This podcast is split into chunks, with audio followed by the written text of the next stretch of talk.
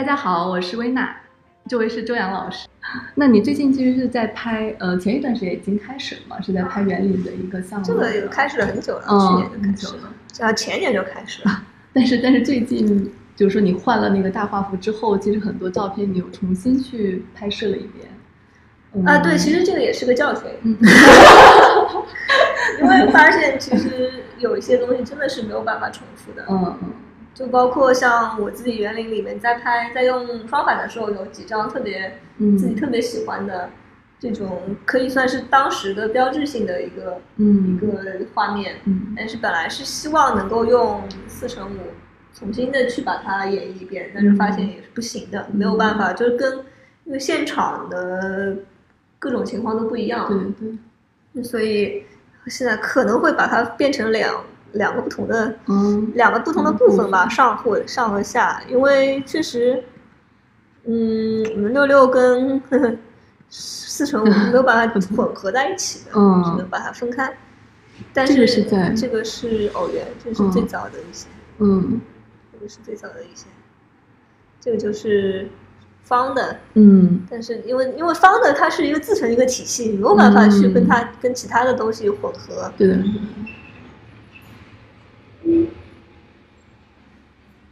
的包括有很多像这样时候的这种光线，嗯对是完全没有它是没有办法，对你可能除非你到同一天同一个时间点在那个地方，嗯。可能会有一样的光线，但是也很难。就很 难。一模一样的。是是，所以就觉得还是呃顺其自然吧，就是因为现在也重新再去园林的话啊，这个就是四乘五的，嗯。那也会被一些不一样的东西所吸引，嗯嗯。所以嗯也不能强求一定要去拍跟以前一样的东西，嗯，所以这个整个项目都是用黑白的胶片来完成的。是黑白的，嗯因为其实个人觉得黑白还是更加超离现实的一个东西，一个一个一个形式。嗯，然后，因为在我看来，其实园林它是远离，呃就是至少说，在我的这个理解当中，它不是现实的嗯空间，它是一个虚构的空间，嗯，所以会选择用黑白这样的形式，嗯加强这么一种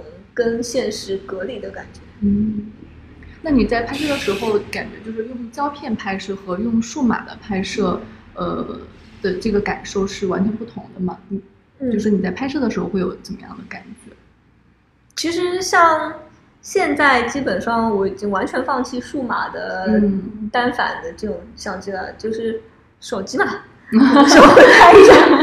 嗯，但是只是用胶片就会更呃刻意一点，因为你需要想好，哪怕是幺二零的这个双反，就是幺二零的它一卷十二张，嗯。呃，虽然比嗯四乘五多，嗯，但是你毕竟也还是有需要选择嘛，嗯。不能无限制的拍下去，而且每次我就会发现我会遇到一个魔咒，嗯。呃，就是每次你都会拍到你第一卷拍完，呃然后你就发现，哎，我有更想拍的什么东西，然后你装进去，然后你这一卷一定是拍不完，一定只能拍到六张，然后你就要等下一次，嗯，才能把它拍完，然后就就有很多这样子的，呃，所以就在前面你就会需要更呃更多选择，嗯你会想你就会想一下，我到底是不是要打开一一卷新的，嗯，或者怎么样？要很有计划的来对对对，拍摄是要比？较更有计划一些。嗯，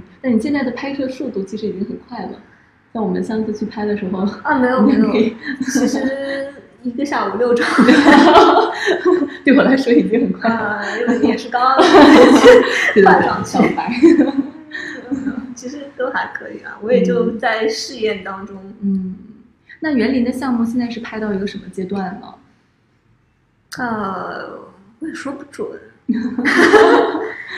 这这个吧，我觉得，嗯，并没有一个很明显的让我觉得可以结束的阶段。其实前一阵倒是有，前一阵觉得好像也把苏州的这些著名的园子转了一遍了，嗯然后我就觉得是不是差不多了？嗯。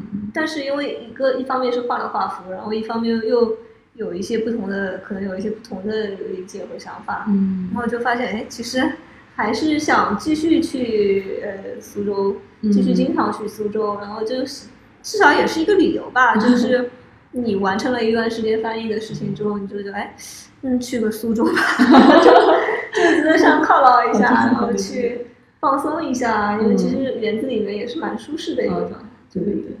那你其实第一期拍摄的那些作品已经有就是在摄影节里展出了，对对，有一些展出。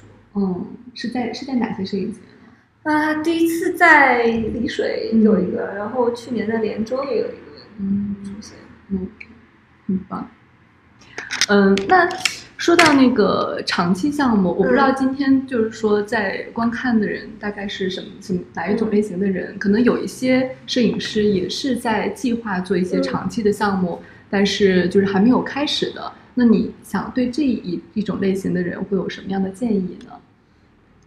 这一类型的人啊，就是说他可能在呃，就才在筹备长期项目的这个过程中还没有开始拍。那么你有什么建议可以帮助到他们？我觉得就是呃，要找一个自己确实特别有兴趣，或者说跟你关跟你的关系呃最为密切的一个话题。嗯嗯。呃，比如说像因为老去这个话题，确实我非常关注。嗯。然后也是呃自己非常一一方面是好奇，一方面是恐惧嘛，因为其实。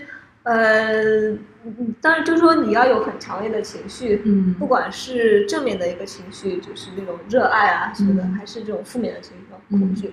但是，呃，有了这种情绪之后，你才可能会呃支持你去那么长的时间去呃探索它。嗯，了解。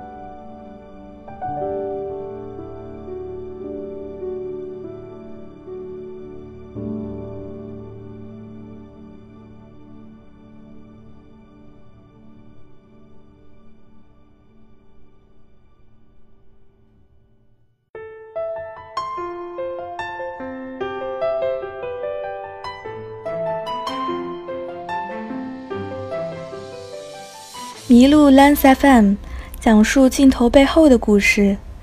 谢谢你的收听，欢迎你把这个故事分享给你的朋友们，让他遇见更多的人。